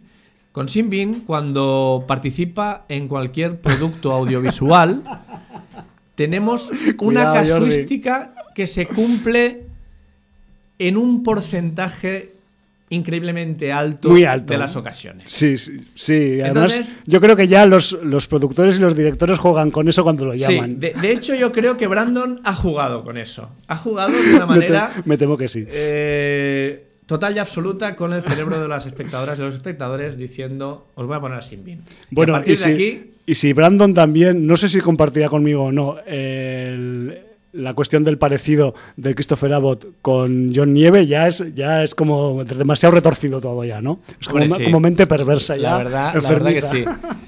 Pero bueno, pues el señor Simbin eh, también tiene un papel mm, secundario, pero importante. Importante, sí, señor. Y además está muy bien. Está muy bien porque, bueno, pues eh, su prestancia y su poso, yo creo que cuadra perfectamente con, con el con el momento de la película en el que aparece, Sí, porque vamos con a- las circunstancias y y bueno, mm, nos da una de las escenas más crudas, brutales Más y, hardcore. y hardcore que tiene la película. Sí, porque además vamos a decir, sin hacer demasiados spoilers, que, que Sin Bin representa en la película pues a un, a un señor que es muy exitoso en los negocios, por decirlo de una forma un poco abstracta, ¿no? Y, y que claro, pues que tiene un, un grado de poder y un grado de influencia muy importantes. Y no digo nada más. Un poder mm, que, que lo que hemos dicho antes, que es el poder en la sombra que gracias a los aparatos electrónicos Sí. puede controlar la vida de la gente y saber lo que haces, lo que dices, lo que, eh, lo que compras, lo que mm, cualquier cosa. Sí, sí, sí. Cualquier cosa que pase bueno, por tu pantalla. Imagínate la importancia que puede tener eso en un mercado globalizado mundial eh, y tecnológico, ¿no? Pues por ahí anda Sin Bin. Fíjate tú, fijaos vosotras cómo va la cosa. Pues sí. Hay también mm, un reparto pues mayor que ya con nombres más desconocidos y tal. Yo ahora no recuerdo ni tampoco me ha dado tiempo a buscarlo la actriz eh, negra de la primera escena con la que se abre la película, que me parece una apertura de, de película brutal. Me refiero que ya la primera escena te deja ojiplático y dices, bueno, mm, vengo a ver una de Brandon Cronenberg, pero esto mm, ¿esto qué es? ¿No? Y, bueno, y resulta que después de la primera escena, pues eh, será solo como, el- como la típica eh, guinda que adorna el pastel, porque luego cuando profundizamos en la historia, pues ya vamos viendo que no todo va a ser como la primera escena, pero posiblemente supere la primera escena en bastantes momentos a lo largo del- del metraje. Yo no sé, Jordi, si la película acabará teniendo mm, carrera comercial o no. De hecho, sé que estuvo en, creo que fue en enero, en, en Sundance, eh, creo que participó allí y tal. Y eh, también tenía que decir que eh, Mr. Brandon Cronenberg envió al Festival de Sitges ya que no podía estar presencialmente, de hecho este año lo han hecho muchas veces, un pequeño vídeo saludando a la audiencia del festival y animando a ver la película. Y fue muy curioso porque era un vídeo, típico vídeo grabado con, con, tu propio móvil o algo así, y que el tío iba a montar una especie de tractor. Estaba, él tiene, debe tener una finca ahí en Canadá, en un sitio de Canadá que no conocemos, y el tío le debe meter a la agricultura y iba montado y se le veían como a la espalda, iba, aparte de que iba con el traqueteo de un vehículo, pues que llevaba detrás como, pues no sé si, eh, pues eh, verduras, hortalizas, no sé qué carajo llevaba ahí el hombre con, con, el vehículo, con el tractor o lo que carajo llevara, ¿no? Me refiero que lo digo a nivel un poco anecdótico, porque después de haber visto Possessor, te imaginas al Brandon Cronenberg que estará en algún sitio pues súper tecnológico ahí, súper elegante, con líneas definidas, tal y cual, y no sé qué, y resulta que el tío está en una finca y manchándose de barro, ¿no? Me refiero que también a veces, pues las, las películas nos proyectan una idea de los que hacen las películas y luego, pues, eh, la gente pues es mucho más mm, cotidiana y más, y más eh, de tú a tú de lo que, de lo que parece.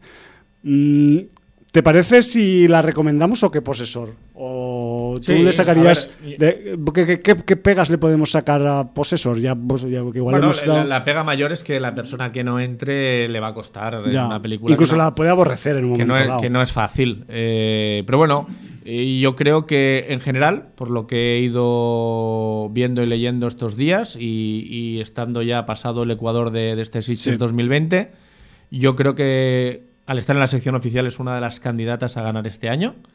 Podría ser. Y, y bueno, cuanto menos no está dejando a nadie indiferente.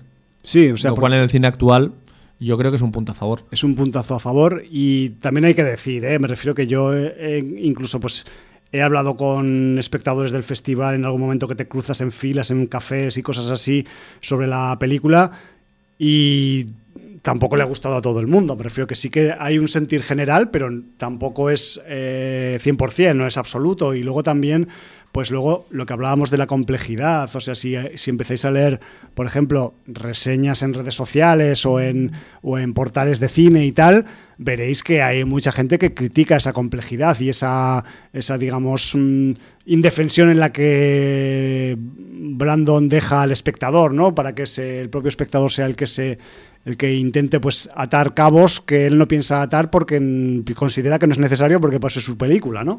Pero me refiero que a veces también pues parece que eh, hay un mal acostumbramiento en según qué sectores entre el público a que te lo expliquen todo y pues chico, perdona, eso no es obligatorio. O sea, depende de si lo quiere hacer el director o no. O sea, me refiero que a veces hay directores que no lo hacen por defecto, pero otros lo hacen premeditadamente. Bueno, a ver, eh, ¿qué pasa? En, en general, en el público de los festivales pasa menos, ¿no? Pero en general estamos muy mal, muy mal acostumbrados por culpa del cine norteamericano. En. Entonces, eh, el cine norteamericano acostumbra a explicarlo todo mucho. Hay excepciones, pero en general, supongo que por el target de público que tienen ahí en Estados O Unidos, porque quieren llegar muy lejos, o yo que sé, a los que niños. ya sabemos y- que generaliza- generalizar está muy Sí, mal sí, es y fatal. no deberíamos meter a todo el mundo en el mismo saco, ni Fatal mucho menos. muerte. Pero sí que hay un target de público en Estados Unidos que si no le explicas las cosas masticadas, pues no te va al cine, no te consume y no te ve Claro. las cosas. Entonces, no genera taquilla. eh. ¿Qué pasa? Que evidentemente el cine, mm, aunque hay un gran componente de autor, eh, es un negocio y está para ganar dinero Es una en la mayoría sí. de ocasiones, es una industria. Entonces, eh, bueno, pues eso es la premisa y entonces pues la gente que trabaja en el mundo del cine pues eh, enfoca su producto para que lo vea el tipo de público que ha de comulgar con la película, Sí. por lo tanto la ha de entender y le ha de entrar bien, no puede hacer cosas súper raras. Por eso, Possessor eh, se está moviendo en festivales. Pero bueno, Claro. ya es que mm, el, el cine de su padre ya no era fácil y él ha decidido tirar por la calle en medio y hacer un cine que tampoco es fácil. No, no, no. Y, y desde aquí lo celebramos. Eh, por eso hay mucha gente que, que odia a Christopher Nolan, pero yo debo decir que Christopher Nolan ha conseguido una cosa, que es que la gente sale del cine renegando de sus películas, cagándose en su vida, en sus padres y en todo lo que se menea, pero ha pasado por taquilla y ha engrosado su cuenta. Bueno. Con lo cual- también lo veo bien que para criticar hay que Claro, tener una base, ¿no? eh, Nolan es un tipo que ha conseguido que sus películas enrevesadas, con tramas complicadas y que te hacen pensar y que son bastante sesudas, ya no entro si son eh, tramas que están bien explicadas o están mal o tienen fallos o no tienen fallos, no entro Sí, ahí, sí, ¿eh? sí. Ha conseguido hacer blockbusters de estas películas y que vaya todo el mundo al cine aunque no entienda la película. Como, se- como si un acontecimiento cultural Correcto. se tratara. y, y ¿no? esto es una cosa que, que- que ha conseguido Nolan y pocas. O sea, Pocos Cronenberg sí. nunca ha llenado los cines Ojalá los como los ha llenado. Nolan. O sea, Sí, eso, sí. Eso, eso es así. Entonces, pues, eh, bueno, pues dentro de, de todo ese haterismo que tiene el Sí, señor sí, sí. Nolan Hay que pisándose los talones, hay que reconocerle Claro. cosas. Y una de ellas es, es que consigue reventar taquillas con películas que no son nada fáciles no son para el espectador reventar. medio. eh, a priori. A priori, sí, sí. Lo cual también, Bueno, y a pues. posteriori, porque la gente paga, pasa regional por aquella y luego se caga en su puta madre y te dice, Bueno. no vayas a verla porque no vas a entender nada. ¿Por qué? Porque yo no lo he entendido. Claro. O sea, es la Pues, premisa pues de. yo voy a probar a ver. Si yo no lo he entendido, tú no lo puedes entender. Porque, Claro. claro. No vaya a ser que tengas media neurona eh, más que más yo. que yo, exacto. Sí, es curioso. Bueno, pues que desde aquí, desde Sin Audiencia, os animamos a que si se os pone a tiro Posesor, si puede ser Uncut, no sé si, si existirá sin Uncut o no, pero hasta ahora Hombre, la que hay es Uncut. Sí, la que es Uncut y hay que verla en Cat. y, mientras, y mientras no la vayan a sacar en un, eh, en un cine, digamos, de, de estreno, pues quizás seguirá siendo Uncut, creo. No, porque además eh, es una película Uncut que puede ser cat tanto por sexo como por violencia, con lo cual eh, toca todos los frentes. O Sí, sea sí, sí. que Si hubiera que meter tijera, pues le podríamos le hacer pueden un meter tijera por todos lados. Y bueno, y si, y clarísimo. si le quieres un poco pues quitar tramos complejos y ya va a hacerle un encefalograma plano, pues ya de paso le quitas también pues los, las cosas Además, complejas. es una película que lo tiene todo porque tiene hasta el chiste fácil. También. Pues eso. Pues eso. pues eso recomendado. Y que sepáis que nos queda, a ver, nos queda un poquito de tiempo, no demasiado, pero Jordi, te recuerdo que tenemos Recuerda. que hablar de un estreno. Que nos Claro, viene- no, nos no. viene un eh, nos estreno- va a dar, a ver, nos va a dar el tiempo justo, pero al ser una película de Mario Casas, pues ya es suficiente. más que suficiente, diría yo. A pesar que yo creo que, a pesar de Mario Casas, mm, no te ha disgustado. No, no, la verdad es que. Tú, tú tienes unas cuantas películas de Mario Casas que. bueno, Grupo que- 7, me encanta. Grupo O sea, 7, soy- luego soy- la. soy la mega de- fan de Grupo La 7. del Burdel. La de, la de que salía la mm, Ángela Molina. Sí. Esta no me no acuerdo ni del título ya. pues la- la- Del Paco Cabezas, La ¿no? reseñaste Creo. tú, sí. Sí, pues esa, bueno, esa- esa. tam- esa Es- también esa. dijiste que a pesar de Mario Casas no estaba mal y Sí. tal. O sea que, y, bueno. y aquí, a ver, vamos a hablar de No Matarás. ¿Estará convirtiéndose Mario Casas en tu, en tu Mark Wahlberg ibérico? Pues solo le faltaría rapear. No sé si rapear. Pues, con la dicción que tiene, mejor que no rapee nunca, pero. Pero. Cosas más raras se han visto. Sí, señor. Y de hecho, que a estas alturas de la vida no creo que se ponga. Pero bueno, igual en, la, en privado él rapea, no lo sé. Eso ya habría que preguntárselo en alguna entrevista. En fin, que, que lo, de, lo que tenemos con Mario Casas es un tira y afloja que viene desde hace años. Eh, quien no lo conozca, por si quienes nos, escuchéis un poco pues fuera de España, que sepáis que, que es un actor que empezó haciendo pues de guaperas en producciones juveniles, sin muchas dotes actorales, y que con el paso del tiempo también pues ha madurado y aunque ha pasado mucho tiempo, pues eh, no ha mejorado tanto como debería haber mejorado, pero algo ha mejorado.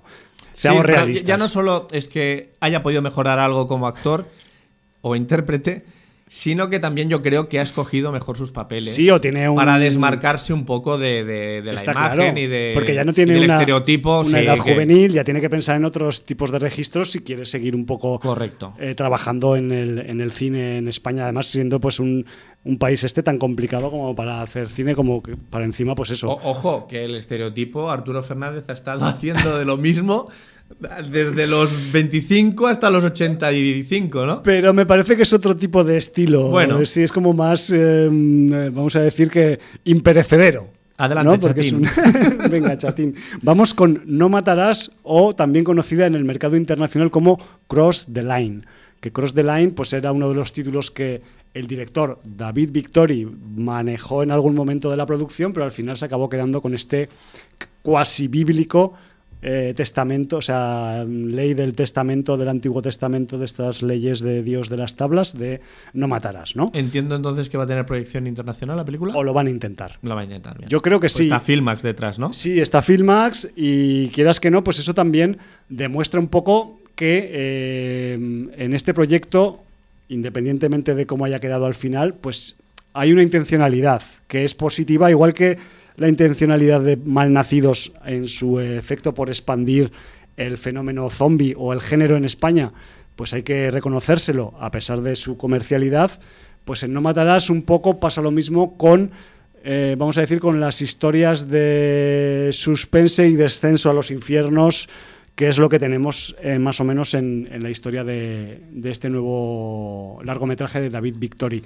La película se pasó el sábado en el festival, evidentemente era un, un pase de los de fuera de concurso por su eh, vecindad con su estreno en salas, todo no deja de ser, pues también esto se hace mucho en los festivales, este tipo de, de maniobras un poco comerciales, pero eso no quitó que, pues eso, hubiera recepción de todo el equipo en el escenario del auditorio, que salieran a hablar, que salieran, pues eso, el director, eh, actores y actrices y tal, y propiciara pues un momento un poco fan sobre todo pues con, con, Mario Casas, que es el más famoso de, del reparto de, de, esta, de esta película. Eh, ¿Qué tenemos en No Matarás? Y luego, te, si me acuerdo y si me da tiempo, os contaré que hubo una casi experiencia zombie después de No Matarás. Pero bueno, ya os podéis imaginar en qué consiste. En No Matarás lo que tenemos es la, la historia de un hombre, de Dani, porque llamarlo un chico a Mario Casas ya es como, es un hombre, es un señor un señor joven, pero es un, es un hombre, y, Dani, pues, eh, que es el protagonista de, No Matarás, pues ha cuidado toda su vida en los últimos años a su padre enfermo hasta que ha fallecido tristemente, y claro, pues eh, digamos que todo lo volcado que ha estado en las tareas un poco de cuidado familiar, pues le han quitado vida. Entonces, mmm, la hermana de Dani que quiere pues que el hombre se aire y que mm, se mueva y conozca gente y salga de su vamos así a decir de su introspección porque Dani es un poco introspectivo pues le regala un viaje alrededor del mundo nada más y nada menos con una app que no sé si existe o se lo han inventado para la película en la que tú vas clicando vuelos conforme vas avanzando eh, a lo largo del mundo y así llegas. Eh, que sepáis, y esto es un pequeño spoiler, que Dani no acaba de coger ningún avión en la película. Pero bueno, eh, esto ocurre justo después del fallecimiento del padre de Dani y de, Laura. Y Dani un día, pues es una de estos días que habla con su hermana, pues se va a comer una hamburguesa a un bar de, debajo de casa y acabando de comerse la hamburguesa, pues le, le, entra una chica que no conoce de nada y le pide que si le puede pagar la hamburguesa, que se le ha dejado el dinero en casa y además la han dejado tirada y no lleva dinero como para poder hacer frente al pago de la hamburguesa. Es una situación un poco extraña porque es una, una chica que no conoce de nada, se lo podía haber pedido a cualquier otro tipo del bar, pero yo qué sé, se lo pide a él y Dani misteriosamente en vez de darle bola y decirle que se busque la vida, pues accede a pagarle no la Fanta, sino la hamburguesa a la chica, ¿no? Eh, después de este gesto altruista, pues eh, esta, esta misteriosa chica que no conoce Dani, que se llama Mila, le mm, ofrece a Dani que, si le parece, que le puede ir a devolver el dinero porque se ha enrollado mucho con él y que si le acompaña a su casa pues eh, puede un poco pues eso de devolverle la pasta y, y, quedar como nuevos amigos no al fin y al cabo porque son dos desconocidos entre sí que, que, no se conocen. La cuestión es que eh, una vez eh, Dani acepte la invitación de Mila y vaya a cobrar el dinero que le ha costado la hamburguesa pues digamos que su historia se acabará enrevesando, y aquí empiezo a tirar balones fuera para no hacer spoilers, y la noche que para Dani iba a ser una noche tranquila de comerte una hamburguesa e irte a casa, pues acabará convirtiendo posiblemente en la peor noche de su vida. Joque noche. Joque noche, sí. Eh, así, pero sin cachondeo, porque si algo tiene No Matarás es ausencia de humor completamente. Me refiero que, y ahora vamos a hablar un poco de lo que da de sí la, la película, si, da para todo lo que ofrece, o lo que dice que ofrece, o, o no. Porque si bien ya he dicho que es una de esas películas en las que pues todo le va mal al protagonista, en este caso Mario Casas, por un encuentro fortuito que tiene con una persona que le acaba metiendo en una serie de situaciones y de berenjenales que le acaban poniendo al límite de muchos conceptos y de muchas cosas que él pensaba que nunca se iba a tener que enfrentar. Y eh, pues digamos que un poco eh, No Matarás lo consigue este objetivo que tenía como película de forma más o menos parcial. Vamos a decir que para. Y, vuelvo un poco también a, a- a hacer el baremo que he hecho con, con Malnacidos. La intencionalidad de No Matarás es muy guapa, es muy interesante, el, el planteamiento está muy bien, pero mm, para mi gusto no acaba de meterse de lleno en ese tipo de historia de descenso a los infiernos, de la superficie hasta la casa del señor Satán. Me refiero que se queda a una altura un poco más intermedia. Sí que es verdad que, sobre todo, vamos a decir que hay como dos segmentos importantes en la película. En el primer segmento yo creo que la película cumple con lo que dice que va a ofrecer hasta que pasa una determinada situación que lo, que lo dinamita todo y que, y que a partir de entonces pues dices, vale, a partir de aquí es cuando debería el señor Victory apretar el acelerador en la película y ya que esto no pare hasta el final. Pues bueno, que sepáis que en ese segundo segmento, que se supone que debería estar a la altura del primero e incluso superarlo, pues para mi gusto no lo es tanto y que se ha quedado un poco corto y que lo que iba a ser un descenso a los infiernos pues ha sido igual un descenso al, a la planta menos 5 de un parking subterráneo. ¿Vale? O sea, eso no quita que tenga cosas interesantes, pero me refiero que ese, ese giro infernal que se supone que tiene que tener la historia no se acaba produciendo y sí que es verdad que vemos a un Mario Casas en unas situaciones que yo tampoco es que he cultivado mucho su filmografía, pero que no estamos muy acostumbrados a verlo. Lo vamos a ver contra las cuerdas, lo vamos a ver delante de dilemas morales, de dilemas situacionales, de cosas que él es un tío que, que es que se supone que es un pedazo de pan inicialmente ha estado cuidando a su padre, eso. sí, para dejar que Una persona entrega, que sacrifica su vida Exacto. entregado a los demás. ¿no? altruista y tal, y que en una sola noche pues se va a tener que enfrentar a cuestiones que nunca había pensado enfrentarse, o que, o que ni, que ni siquiera igual habría valorado. Con lo cual, pues en ese aspecto sí que es una eh, historia interesante de, de, vamos, bueno, en una sola noche tengo que abrir todas las puertas que no hubiera abierto en, yo qué sé, en 20 años, ¿sabes? Pues las tengo que abrir. Pero aún así, a nivel argumental, a nivel de guion sobre todo, a mí la segunda parte de la historia creo que al David Victory le flojea un poquito. Tú hubieras arriesgado más. Sí, Tú hubieras dicho el hoyo, patada y para adentro. sí, no, no, si bajas, pues venga, baja. Baja del todo, Baja, ¿no? baja y de hecho en algunos momentos parece que va a bajar, pero hace un... hace y se vuelve para atrás, ¿sabes? O sea, hace como un intento argumental y, y no acaba de producirse esa, ese, vamos a decir, salto al vacío, sin paracaídas. Mm, voy a hacer una comparativa que no sé si es eh, ni adecuada, porque como Sí. no he visto la, la película de No Matarás, Ajá. no lo sé, pero por cosas que has dicho, y voy a hacer la comparativa de Un día de furia, Michael Douglas hasta el final, y esto aquí no pasa. Eh, no. No, no, no. Y, es, y, y puede ser una equivalencia como la de Joque Noche, pero en formato cómico, que aquí no hay nada de comedia, repito. Se queda a mitad. Se queda a mitad, se queda a medio camino. El director con una. Con un hecho concreto que pasa en el segundo segmento de la película quiere justificar que ese descenso ha sido completo, pero para mi gusto no ha sido. No lo ha sido, No ha sido, ¿vale? Lo cual no quita que sea un muy buen intento, que nos plantea una situación inédita para este actor, que nos plantea también una situación y una ambientación en una Barcelona capital muy curiosa, no tan oscura como vendían, que esa es otra cosa que a mí también pues me ha acabado de un poco de, vamos a decir, defraudar en cierta manera, porque hablaban de que la noche de Barcelona, con sus peligros y sus condicionantes, tal y cual. Eh, la película pasa en el Poblenou.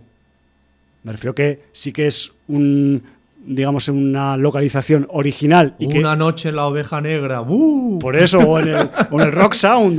uh, en el Razmataz, cuidado. por eso, me refiero que, a ver, en el señor Lobo. el, pro- el Poblenou es, es grande, eh, extenso y además tiene sitios ocultos, eso sí que es verdad. Hostia, Porque, sí. porque, porque tú no conocerás, por ejemplo, y me salgo de la película, el mítico Puerto Urraco.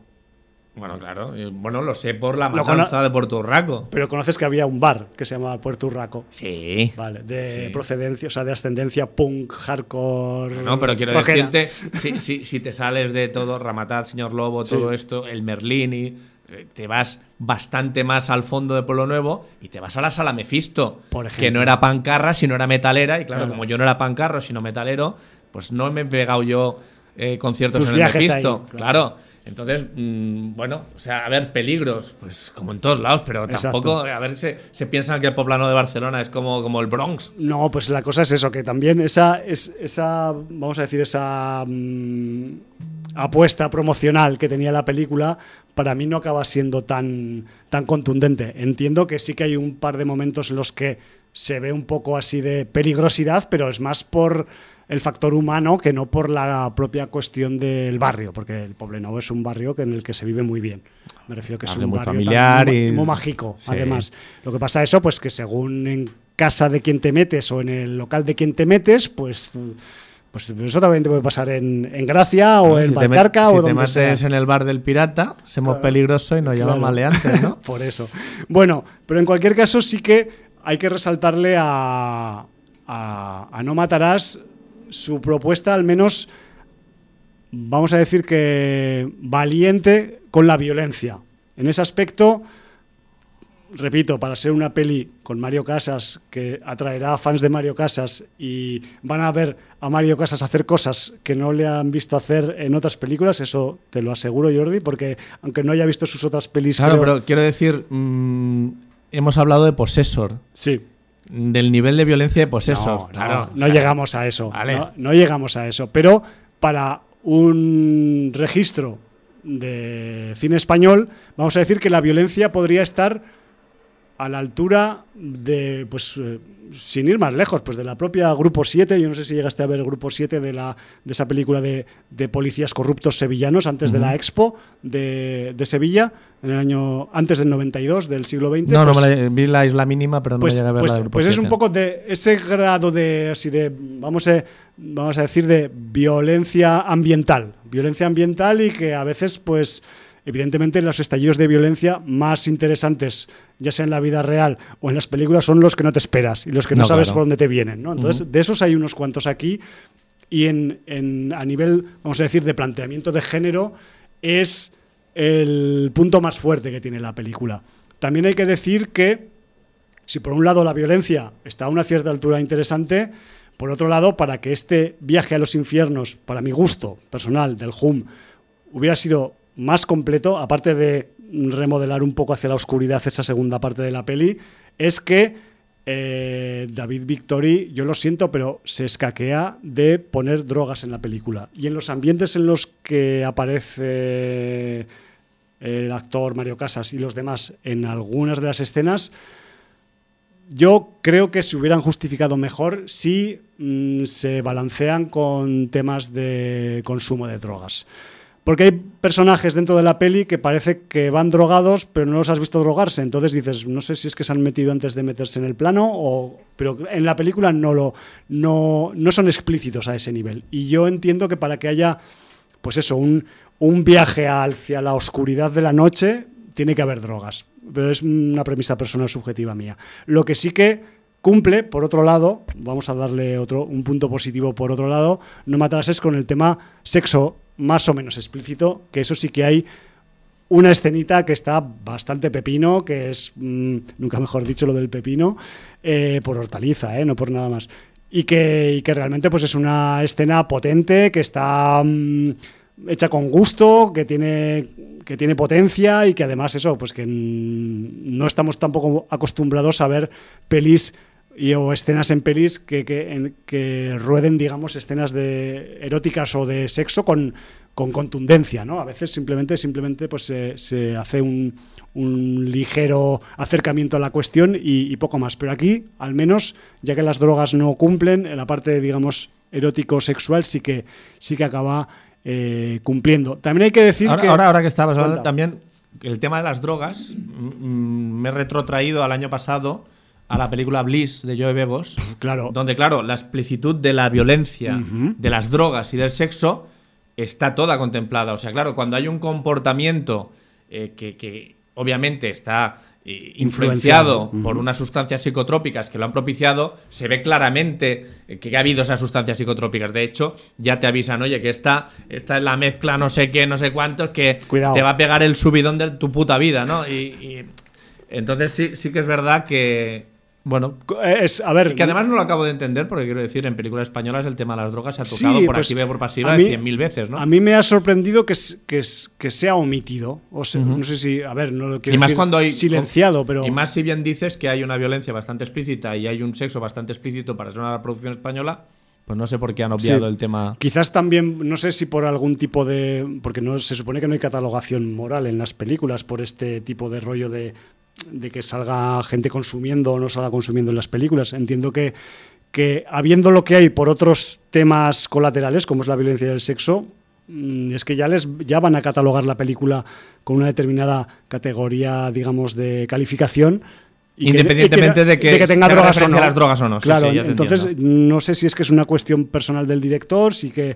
prefirieron no hacerla tan macarra o qué, pero la cuestión es que yo es otra de las cosas que, que he hecho un poco a faltar. También hay que resaltar que el David eh, Victori pues se ha pegado una currada entre comillas de, de planteamiento técnico de la película porque la película está como casi toda rodada al hombro. O sea, vamos siguiendo al Mario Casas desde el principio de la peli que cuida a su padre moribundo hasta la última escena. Me refiero que si no os gusta la espalda de Mario Casas, no veáis la película porque le vais a ver la chepa todo el rato. Me refiero que ese nivel es una peli que para darle pues más, eh, vamos a decir, más, eh, más mordiente, más, más garra, pues eh, la escena, el cámara va, va siguiendo a los actores por, por las diferentes situaciones y escenas. Entonces, eso propicia que en algunos momentos pues haya movimientos de cámara que son pues, pues rollo, no voy a decir que sean como Burne, pero... O sea, se ha hecho un Paul Greengrass o casi. Pero un poquito, un poquito a Green graseado sí que le ha quedado el no matarás.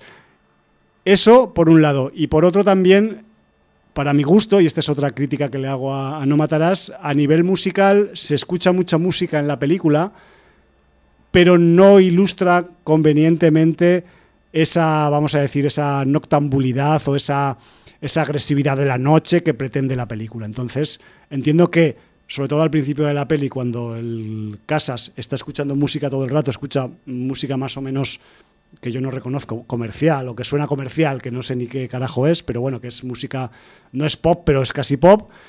Pero cuando, digamos, la película se embala un poco en ese primer segmento, sobre todo en la parte central, y tira un poco apretando el acelerador, para mi gusto, los temas musicales elegidos son demasiado poperos. Pero yo quiero pensar que también hay una cierta maniobra, entre comillas, de comercialidad o de concesión a determinado target de público, cuando, yo no sé si conoces a un artista que se llama Bad Gyal, que es de aquí de Cataluña, hace una especie de pop urbano Me que suena, no está sé. mezclado con algunos Sí, eh, son palos. de hip hop y trap y cosas así. Sí, ¿no? pero que acaba siendo pop. Es- Sí, sí, es no, no, está claro. Es fucking pop, pues bueno, está Bueno, siendo- es que ahora, ahora eh, con, con la moda del trap, camuflan reggaetón y camuflan pop con el trap. Y Bueno, realmente. Para mí Bueno, es todo pero- pop al final. Sí, pero bueno, eh, es que se cogen, se cogen influencias de todo, porque tienen bases también de rap y de hip hop, aunque sea lo llamen de otra manera. Pero cuando el estribillo suena pop, sí, sí, no, es está pop. claro. Y ya está. claro. Entonces me refiero que ese nivel, para ilustrar determinadas mm, escenas en la película, para darle mordiente, para darle, mm, vamos a decir, visceralidad, eh, extremidad, eh, tensión o sudor, puro o sexo, pues si me pones a Bad Gyal, a mí Claro, yo no soy, yo no tengo 20 años. Ya. Quizás Bueno, a los que a tienen ver. 20 años les pone y les da una sensación de vértigo y de velocidad, pero a mí no me parece acertado. La música pop es la definición de música popular. Es lo que suena en cada momento y es la música que tiene claro. la generación que, que- que ahora pues escucha esa música. Claro, pero la cuestión es que si tú eh, planteas en pantalla que tus personajes, o al menos parte de ellos, van un poco por el lado, vamos a decir, salvaje de la vida, como decía el Albert Bueno, pues, en según qué ambientes pues puede estar sonando. Eso- pues eso dices, es bueno, pues, pues salvaje, salvaje no es, es pop. pero bueno, es una crítica personal mía, eh, también. Ya, que pero quiero decir, que- es posible que suene antes Bad Gyal que 50 Cent. Yo, ¿Qué quieres que te diga? Bueno, y 50 Cent también es pop, dentro de lo que cabe. Dentro de lo que cabe, Dentro de ¿no? lo que cabe, dentro de sus parámetros también, de, pues en su Pues de momento risa era, era, era quien- quien popero. sea, yo qué sé. Pero bueno, yo esta- pienso en cosas como que eh, sin que sea, sin que deje de ser música del año del 2020, pero pues uno- una búsqueda un poco más hacia, hacia el lado oscuro de la vida, ¿no? De la música también, para que, para que la inmersión sea más completa en, en la situación. Pero bueno, Bueno, le podrían haber puesto de Wild Side, ¿no? sí, o, cualquier- o cualquier cosa equivalente a eso, pero de, de grupos de ahora. Me refiero que ese Que nivel. también los hay, que- ¿eh? que no digo que no tenga que ser ni rock, ni trap, ni hip hop, ni lo que sea, o metal, o mm, electrónica. Que electrónica yo creo que le habría pegado bastante más que eso que ponen. Pero bueno, Bueno, elección del director, se sí, supone, eso está bueno, claro. Que, sepáis que, que no matarás, a pesar de todo esto que os estamos contando, pues no deja de ser una peli mm, interesante para el cine comercial y que eso, que habrá mucha gente que se, estrella- se estrellará contra la pantalla cuando vea al Mario Casas en esas situaciones en las que se ve metido a pesar de los pesares en, en esta película.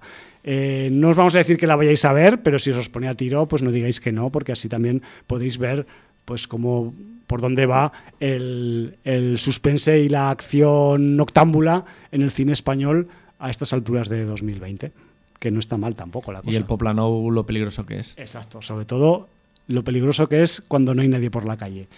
Pero bueno, nos tenemos que marchar. Ay, bo, qué hora que es. Nos, nos estamos nos Pasadísimos, se como nos ha ido siempre. la castañufla, pero bueno, en fin, es lo que tiene el Sitges que nos da de, nos, nos dan lengua allí cuando vamos y luego no hacemos más que parar de hablar. Si te dicen la lengua ya la traías tú de casa, a ver qué pasa aquí.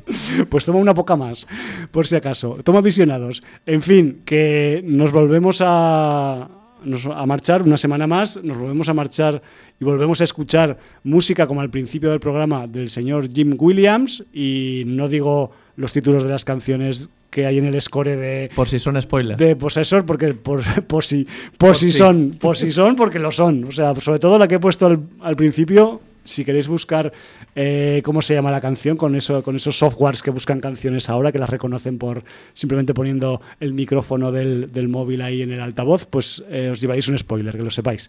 Así que nos marchamos con una pieza más de Possessor y que nos marchamos por donde hemos venido y que quiero pensar que la semana que viene seguiremos hablando de Sitches un poquito más, aunque sea. Pues un poquito más. Valar Morgulis. Motherfuckers del otoño.